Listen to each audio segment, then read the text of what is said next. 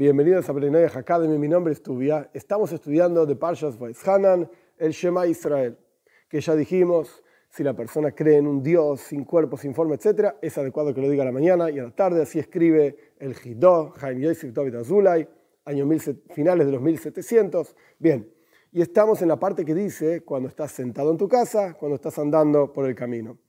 Uno de los asuntos que esto representa, si bien no es la esencia de la cuestión, la esencia de la cuestión es que en todo momento tenés que decir el Shema y no importa la posición tampoco en la que estás, siempre y cuando no sea una posición que falte respeto, uno tiene que estar vestido, como el resto de las leyes que ya estudiamos al respecto del rezo, de la preparación para el rezo, de las oraciones, etc., lo mismo se aplica al Shema Israel. Pero una de las ideas que podemos extraer de acá es, o que podemos aplicar aquí es, ¿qué quiere decir? Sentado en tu casa, andando en el camino, significa en todas las situaciones de la vida, la persona tiene que ser consciente que es Dios el que guía los pasos del ser humano.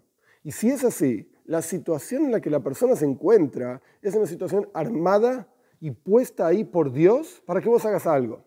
Y tanto si es cuando estás asentado en tu casa, es una situación que ocurre dentro de tu casa, dentro de tu perdón, ambiente conocido, dentro de tu comodidad, como si se trata de andando en el camino. Es decir, la persona está en un periodo de transición, de cambio, o en una situación en la cual no está tan cómodo, está como en un camino que no es el lugar normal donde la persona vive y está asentado, sino que está en movimiento, entre comillas, puede ser un movimiento físico, puede ser un movimiento espiritual.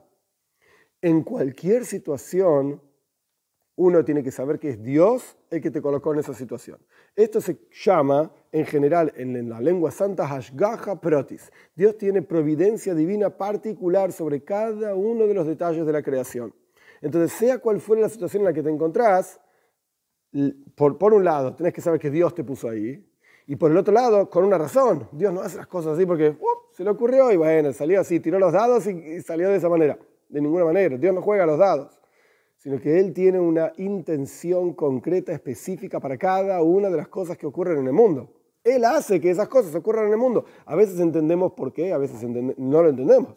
Ese es nuestro problema de ser humano limitado, con un intelecto limitado por más inteligente que seas. Frente a Dios somos, somos limitados y Él es ilimitado, sin límites. Otra idea más, en conjunto con lo que dije recién, la Torah es eterna.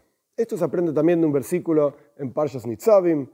las cosas ocultas son para Dios y las reveladas son para nosotros y para nuestros hijos, para hacer las palabras de esta Torah por siempre. Le oilom, dice la Torah. No hay lugar y no hay situación, momento y tiempo y lugar en donde la Torah no se aplique.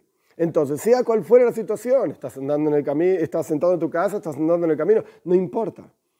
La Torah tiene una aplicación concreta en ese lugar, en ese momento, en esa circunstancia.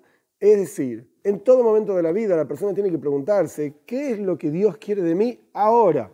En otras palabras, pero es la misma cuestión, ¿qué es lo que la Torah tiene para decir sobre mi situación ahora?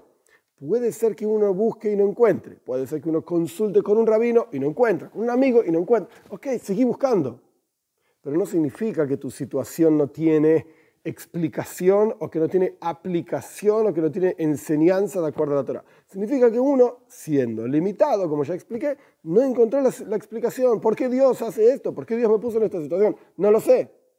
Pero con seguridad la Torah tiene algo para decir. Estés asentado en tu casa, estés cómodo en tu casa, entre comillas en tu casa, digo, en tu nivel, en tu zona de confort, como quien diría, o no, o estés fuera de tu zona de confort en una situación extraña, como quien dice, utilizando un poquitito las ideas del fútbol, estés jugando de local en tu estadio o estés jugando de visitante en el estadio de otro, que es más incómodo, por supuesto.